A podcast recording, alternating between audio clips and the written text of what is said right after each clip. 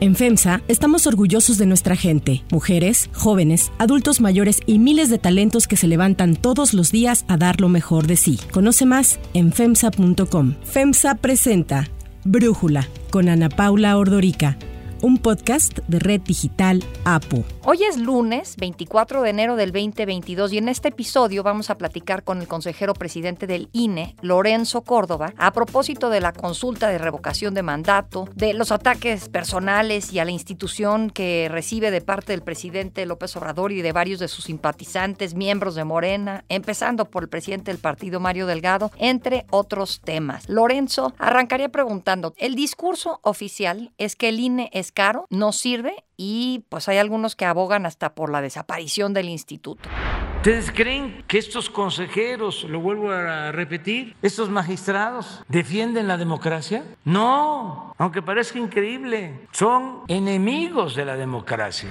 ¿Qué le dices a quienes tienen estos argumentos? Mira, yo te diría que es un poco, eh, que es una gran paradoja, ¿no? El INE que sustituyó al IFE, que ha venido organizando los procesos electorales federales y locales en los últimos casi ocho años, pues ha administrado las elecciones en el periodo de mayor alternancia política en la historia. Y el principal, el partido que más se ha beneficiado de este hecho ha sido justamente Morena, que en los últimos tiempos ha obtenido una serie muy considerable de victorias electorales. Por eso llama la atención y es difícil de explicar cuando te preguntan desde otros países por qué esta animadversión, que desde Morena y los circuitos gubernamentales esté adoptando esta lógica de descalificación. En realidad se ha argumentado, el, el gran argumento es el del costo y hay una gran falacia detrás de, estos argumentos. Se dice que el es el órgano más caro, el órgano electoral más caro del mundo. Eso es falso, muy falso. Hace unos días vimos una tabla que se circuló desde la presidencia de la República, en donde casualmente se comparaban peras con manzanas, es decir, se pone el presupuesto del INE de 2021 cuando hubo un año de elecciones federales, las elecciones más grandes de nuestra historia,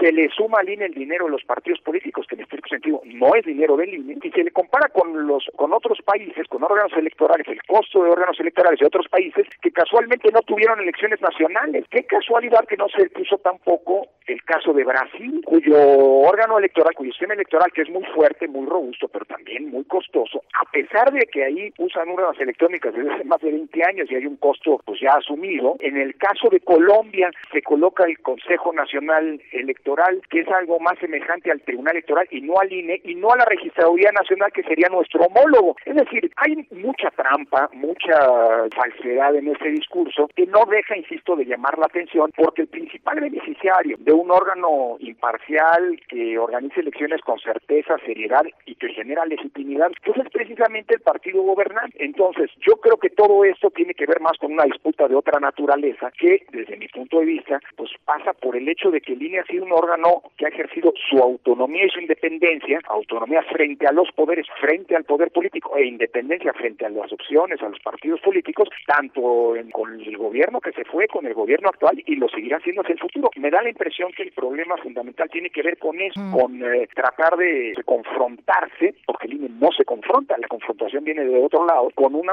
institución pues, que por el hecho de ser autónoma y ejercer su autonomía, pues le molesta a algunos. Sí, fíjate, hay denuncias, entiendo, hasta penales en contra de seis consejeros electorales, incluyéndote a ti. En ejercicio de las facultades que me confiere la Constitución Federal y la Ley Orgánica del Congreso General de los Estados Unidos Mexicanos, presentaré recurso de queja para que la propia Corte determine que el INE violó una resolución de ese órgano jurisdiccional. Asimismo, se presentarán las denuncias ante la Fiscalía General de la República y la Contraloría del propio INE por las probables responsabilidades administrativas y penales por la posible comisión de los delitos de abuso de autoridad y coalición de servidores públicos, entre otros. Y esto ya está en manos de la fiscalía, lo señalan de coludirse en contra de la democracia. Yo creo que muchos nos preguntamos esto, Lorenzo, ¿van a resistir todos los embates que vienen eh, del gobierno. Hay, un dicho, golpe que no mata, fortalece. No sé si aquí aplicaría porque pues estamos viendo un uso penal o de las instituciones jurídicas con fines políticos. Mira, Ana Paula, sí es una cosa muy desagradable lo que ha venido pasando y en tiempos recientes incluso se rompió eh, o se traspasó una frontera que desde mi punto de vista es infranqueable en un contexto democrático. Eh, el IFE y antes el INE han tomado decisiones en su momento polémicas polémicas o que han generado molestia en muchas ocasiones. Acuérdate cómo hace casi 20 años el, ICE tomó decisiones muy importantes, pero también que generaron mucho escosor eh, en los casos de amigos de Fox y Pemex Gate. Y sin embargo, es decir, esa es parte de la naturaleza, de, diría, del árbitro electoral, ¿no? Todos los partidos quieren que el árbitro falle a su favor, ¿no? Y eso pues no, se puede, y cuando fallan en contra, pues obviamente los gritos y las silbatinas desde la tribuna no se dejan, no se hacen esperar. Dicho eso, nunca antes se había, en 30 años de existencia del Y luego del INE, se había cruzado la frontera del brazo penal. Eso es algo gravísimo, porque eh, y generó, pues obviamente, un gran repudio. Como dice seis consejeros y el secretario ejecutivo, eh, fuimos denunciados penalmente por haber tomado una decisión que no tenía otra cosa sino el propósito de tratar de resolver el dilema, para llamarlo de manera amable, en el que nos colocó la Cámara de Diputados al obligarnos a hacer un ejercicio como la revocación de mandato con determinadas características sin darnos los recursos necesarios para ello. Y el, el punto es que, bueno, eso generó una gran, un gran rechazo. Los 11 consejeros nos pronunciamos en contra del uso eh, penal, digamos así, de la justicia penal para tratar de amedrentar a un órgano autónomo, ministros de la Corte, académicos, constitucionalistas, la barra mexicana de abogados, eh, vaya a varios partidos de oposición, vaya hasta el presidente de la República dijo que eso no era correcto. Pues yo pienso que debe ser la Corte del Poder Judicial, tanto el Tribunal Electoral como el Poder Judicial, que resuelva, no penalizar nada presidente de la Cámara de Diputados, que es un personaje que tiene una obsesión personal con el INE y con algunos de los miembros desde hace mucho tiempo, ¿no? El mismo que hace siete meses dijo públicamente que como habían cambiado las cosas y era hora de que las elecciones volvieran a la Secretaría de Gobernación, pues tuvo que dar marcha atrás frente a este gran rechazo social a su actuación. El problema es que, por cierto, dijo que haría todo lo posible para eh, que se detuviera la acción penal en contra de nosotros, salvo un tuit, no ha enseñado ningún documento, nada que haya eh, actuación en ese sentido, pero el punto es que una vez que se activa el, brazo penal, pues ya los delitos contra los servidores públicos se persiguen de oficio. Y este señor que nos quiere ver en la cárcel, pues, por algún tema, pues, no sé, no, sabría explicar. Hablamos de Gutiérrez eh, Luna. Exactamente. Pues hoy la, la averiguación está abierta. Yo confío mucho en la Fiscalía General de la República, que seguramente cerrará un delito absurdo o un presunto delito que no existe y que es absurdo eh, pronto y se restablecer el orden jurídico. Pero bueno, ya hoy sabemos que hay quien está dispuesto a utilizar el brazo penal en lugar de las vías jurídicas conducentes como la recurrir a la Corte. Lo hizo y qué bueno. O el Tribunal Electoral están para eso y no tratar de amenazar con en ese sentido. Yo te diría que ese es el, algo muy novedoso. Respondiendo pues a tu pregunta, yo creo que hay una paradoja también en toda esta historia. Nunca antes se había asediado, hostigado tanto a una autoridad electoral en nuestro país y mucho menos de parte de los circuitos gubernamentales, pero el INE goza como nunca antes una credibilidad y un respaldo público pues, que lo demuestran prácticamente todas las encuestas. O sea, estos golpes que les ha dado el presidente del partido, el presidente del país, el presidente de la Cámara de Diputados, lejos de minar la credibilidad del INE, ¿sientes que la ha fortalecido? Pues mira, yo creo que no es pertinente que se mande desde los, el gobierno esta lógica de confrontación contra un órgano del Estado, ¿eh? porque paradójicamente el INE, fíjate, con este gobierno ha firmado más convenios de colaboración que con cualquier otro. Mm. Es decir, el INE sí está dispuesto a colaborar, ayudamos en muchas cosas, monitoreamos para la Secretaría de Gobernación todas las estaciones de radio y televisión, colaboramos para identificar cadáveres, etcétera. Es decir, bueno, con la Secretaría del Trabajo, hombre, hace poco el INE garantizó con su observación pues el primer gran ejercicio democrático de la vida sindical en nuestro país que fue el eh, recuento para la ratificación o no del contrato colectivo en la planta de General Motors en Silao, con lo cual salvamos a México de graves consecuencias en el ámbito del TEMEC. Es decir, el INE está dispuesto a colaborar. ¿Sabes qué, Ana Paula? Yo creo que la ciudadanía sabe lo que es el INE y que el INE se debe a la propia ciudadanía. De otra manera no te explicas una credibilidad que ronda entre el 65 y el 70% que nos colocan como el órgano del Estado, el órgano civil del Estado mexicano con más confianza ciudadana. Probablemente esto le moleste a algunos y eso explica en buena medida ese hostigamiento, pero no es pertinente. ¿eh? Yo, la verdad, yo llamaría el INE, déjame decirlo así, ejerce su autonomía y la va a defender siempre frente al gobierno que sea, el que se fue, el que está y el que vendrá. Pero, este, y eso es una cosa no de los consejeros, sino una vocación del INE, pero creo que no es conveniente para la salud de la democracia mexicana que desde el gobierno se esté detonando este ataque sistemático y en ocasiones pues me parece incluso injustificado, sobre todo por, insisto, porque eh, el gobierno ha sido el principal beneficiario de la existencia del INE, ¿no? Eso ojalá y esto disminuya en el futuro y todos nos dediquemos a pensar, como lo hace el INE, cómo fortalecemos la democracia, no cómo la minamos. Tengo muchas preguntas sobre la revocación de mandato, Lorenzo. A ver, la ley lo que dice es que para que el ejercicio sea válido se deben de instalar 161 mil casillas. El resultado solo puede tener consecuencias legales si acude a votar más del 40% del padrón, que estamos hablando de 37 millones eh, de electores, porque el padrón tiene 93 millones. Entonces, la consejera electoral Carla Humphrey ha escrito en favor de llevar a cabo la revocación aún con el presupuesto reducido por la reducción que les hizo este, la Cámara de Diputados de 5 mil millones de pesos. Y la semana pasada escribió que lo más probable es que el presupuesto con el que acaben contando va a ser de 2.091 millones de pesos. Ahí yo te preguntaría, ¿cuál es tu lectura? A ver, hacer, en efecto, la ley establece y me parece que lo establece correctamente, que la revocación de mandato tiene que hacerse eh, con las mismas garantías y dimensiones y que una elección federal. La revocación de mandato es como una elección al revés, es decir, en 2018 tuvimos una elección con ciertas características en las que se eligió al presidente de la República, la revocación de mandato podría tener como consecuencia la remoción anticipada del presidente de la República, por lo tanto tiene que tener las mismas garantías y características. Creo que es algo correcto. Sin embargo, para poder hacer la revocación de mandato igual, cosa como lo pide la ley, igual que una elección, el INE identificó un costo de 3.830 millones de pesos. La Cámara no nos dio ese dinero. ¿Qué ha venido haciendo el INE? Pues ha venido cancelando proyectos, generando, transfiriendo recursos para tratar de generar una bolsa, digamos así, para hacer la revocación de mandato lo más grande que se pueda, sin afectar las otras funciones del INE, es decir, sin afectar la emisión de credenciales, la fiscalización, el monitoreo, la organización de las elecciones que se realizarán este año, etc. Y por supuesto, sin afectar los derechos, prestaciones de sus trabajadores, que, por cierto, están blindados por sentencias tanto de la Suprema Corte de Justicia como del Tribunal Electoral. Bueno, después de hacer este ejercicio, logramos juntar una bolsa de 1.570 millones de pesos. Es lo que se tiene. Y luego, por el otro lado, atendiendo una sentencia del tribunal, tratamos de abaratar lo más que se pudiera, poner en riesgo la realización de la elección, el costo de, de este revocación de mandato, el costo de la misma. Eso implicó bajar de 3.830 millones a algo así como 3.300 millones. Es decir, abaratamos el costo de la elección en 500 millones de pesos. No es lo correcto, no es lo mejor, pero es algo inevitable en esta situación excepcional. ¿Por qué no es lo correcto? Porque, por ejemplo, no vamos a imprimir las boletas en papel seguridad, como ocurre en una elección. Mm. Sería deseable que se hubiera hecho en...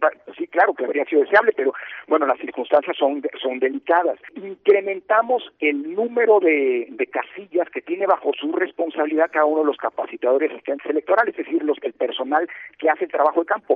No es lo mejor, porque se está poniendo la revocación de mandato en una situación límite. El INE no va a tener margen de maniobra y eso no debe ocurrir en una elección. Pero ni hablar, lo estamos haciendo por estas situaciones. ¿Cuál es la diferencia, pues, el faltante entre lo que ya tenemos, el costo ya abaratado, pues 1.738 millones de pesos, que es lo que le hemos solicitado, siguiendo la sentencia del Tribunal Electoral, a la Secretaría de Hacienda. No sabemos si nos van a dar ese dinero, todo parece indicar, atendiendo lo que ha dicho el secretario de Gobernación y el presidente de la República en la mañanera, que no nos van a dar ni un peso más de lo que hoy te contamos. Raíz de todos los males es el amor al dinero, dice la palabra. Tienen ellos como organismo electoral una obligación constitucional, una obligación legal ratificada por el máximo tribunal electoral de este país de cumplir con el ejercicio de revocación de mandato. No hay margen eh, en el presupuesto público, está muy acotado. Así que el dilema que tenemos es, y afortunadamente, por eso fuimos nosotros a las instancias judiciales, es tener que hacer una revocación de mandato con el dinero que tenemos y para lo que nos alcanza. Oye, Lorenzo, ¿y ahí por qué no prefieren recortar otras tareas del INE de alguna forma? O sea, si algo se tiene que recortar y meterle el dinero que se requiere para la revocación, estos 3.300 millones de pesos, para evitar que en el muy probable escenario de que no se cumpla con esta participación de 40% del padrón, el presidente no les eche la culpa de que fue por hacer mal el ejercicio. El problema es que nos echarían la culpa de no cumplir con nuestras obligaciones constitucionales. Tú imagínate, Ana Paula, que dijéramos, mira, el, el expedir Pero todas son obligaciones constitucionales. Claro, pero hay que ponderar eh, cómo afectamos menos los derechos. Mm. Eh, ¿Vamos a dejar de expedir credenciales para votar? Yo no lo haría, porque aceptamos el derecho a la identidad. ¿Vamos a dejar de fiscalizar a los partidos políticos? Pues yo no lo haría, porque en las elecciones que vienen, imagínate, correríamos el riesgo de una irrupción de dinero ilícito en las campañas. ¿Vamos a dejar de monitorear la radio y la televisión?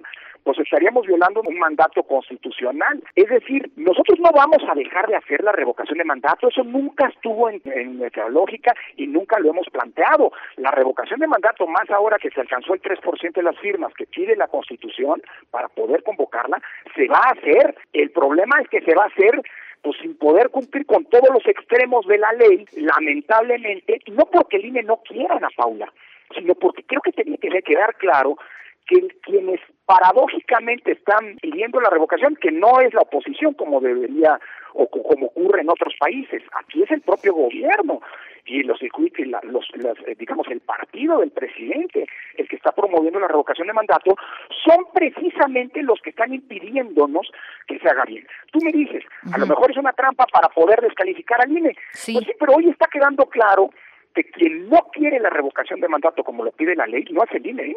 es la mayoría de la Cámara de Diputados y es el gobierno federal, a menos que Hacienda nos dé el dinero que nos falta. No creo que eso vaya a ocurrir. Por cierto, pues ahora resulta que hay ingresos, este, la Corte determinó nuevos ingresos para el gobierno, ¿eh? a partir de la de la obligación de un gran empresario de pagar sus ah, adeudos fiscales. Entonces, pues, va a haber más dinero, va a haber más dinero del que se presupuestó. Si el gobierno quisiera realmente que se hiciera bien la revocación de mandato, pues bueno, pues, ahí está el podría generar esos recursos, ¿no?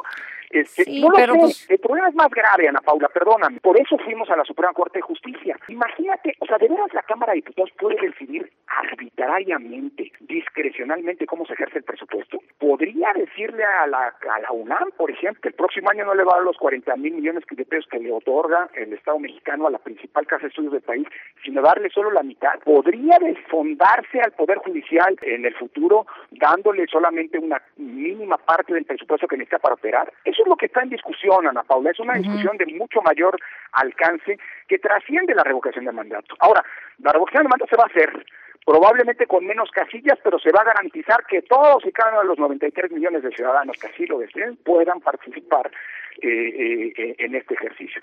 Si después se nos quiere descalificar con ello, pues bueno, yo creo que desde ahora hay que dejar con claridad ante la ciudadanía que el INE sí quiere hacer la revocación de mandato, sí la quiere hacer con todas las casillas, pero quienes parece que no lo quieren, pues son paradójicamente quienes, como te decía, lo promueven. ¿no? Sí, ustedes en el INE sacaron, tienen un reto importante de comunicación porque pues constantemente tienen que estar respondiendo a estos ataques desde la presidencia, que era distinto cuando López Obrador atacaba pues desde la oposición. Ahora, di que para combatir el discurso del INE, de que el INE cuesta mucho a México, sacaron este spot del chipotle para decir al Chile, a la ah. verdad.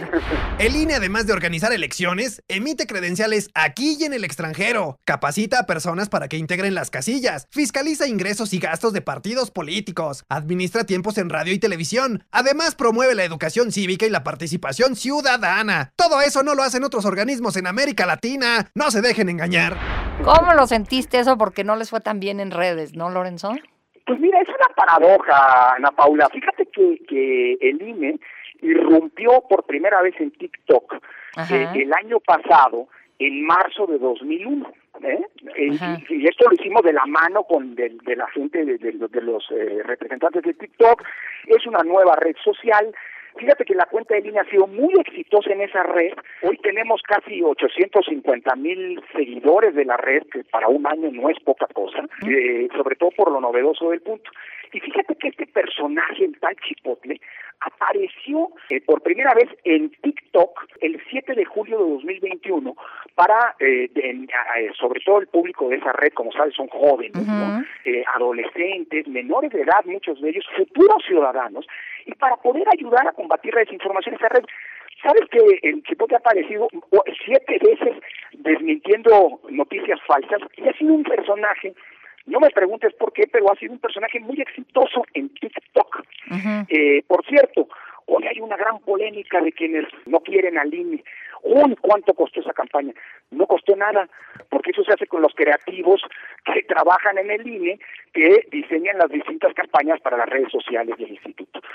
¿Qué es lo que pasó ahora? E, este personaje que es un personaje muy popular y, y bastante eficaz para TikTok, a un tweet y claro, eh, pues Twitter es una red social distinta, una red muy polarizada, en donde pues prácticamente no hay capacidad de discutir porque suele anidarse en esta red.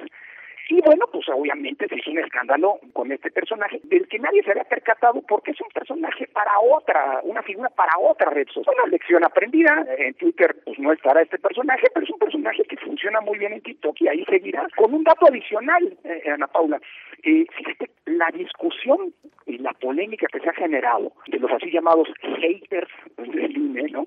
eh, ha, ha sido en torno a la figura, es decir, a la forma. Ninguno ha desmentido lo que el tal personaje dijo a propósito de los falsos costos o de la falsa de la falsa narrativa del falso discurso de que el INE es el órgano electoral más caro del mundo. Eso no es cierto, pero nadie se ha metido a desmentir eso. Todo el mundo se ha ido con una cuestión de forma. Eso quiere decir que si bien es un personaje poco afortunado para Twitter y permanecerá en su ambiente natural que es TikTok, pues este en realidad nadie ha querido entrarle al toro por los cuernos y desmentir lo que el INE ha señalado de que es falso lo que se anda diciendo del costo del INE. Oye, Lorenzo, tú entiendo que terminas en abril tu encargo en el INE. Eh, abril del 23. Del 23. ¿Y qué va a seguir después? Ya ves que te andan candidateando para la presidencia. No, bueno, bueno, bueno, eso habla de cómo está el país, este, en el sentido de que ojalá y se quede grandes liderazgos, hombre, yo soy el árbitro electoral, yo no tengo ninguna intención ni he tenido política. Tú sabes, nos conocemos desde hace mucho tiempo, Ana Paula, tengo el privilegio de ser tu amigo, tú sabes que yo vengo de la academia, he tenido pues, presencia en medios de comunicación, creo que los medios de comunicación, la radio, la televisión son una buena manera para tratar de difundir el trabajo que uno hace en, los cubículos universitarios también y contribuir desde ahí al debate público.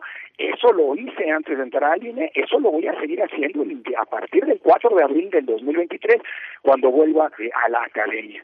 Eh, y afortunadamente el 2 de junio de este año, para quitar cualquier suspicacia este, y malos entendidos, y en fin, el 2 de junio de este año eh, dejo de ser afortunadamente elegible para cualquier cargo de elección popular del 2024. No me interesa y por si alguien tiene dudas, pues el 3 de junio, pues aquí me va a ver cumpliendo mi responsabilidad hasta el último día al frente de línea. Muy bien, Lorenzo. Pues muchísimas gracias por eh, darnos estos minutos, clarificar y espero que podamos seguir platicando más adelante porque vienen, viene un año interesante. Yo soy Ana Paula Ordorica, Brújula lo produce Batseba Feitelson, en la coordinación y redacción Christopher Chimal y en la edición Omar Lozano. Los esperamos mañana con la información más importante del día. Oxo, Farmacias ISA, Cruz Verde, Oxo Gas, Coca-Cola FEMSA, Invera, Torrey y PTM son algunas de las muchas empresas que crean más de 245 mil empleos tan solo en México y generan valor como parte de FEMSA. FEMSA presentó Brújula con Ana Paula Ordorica, un podcast de Red Digital APO.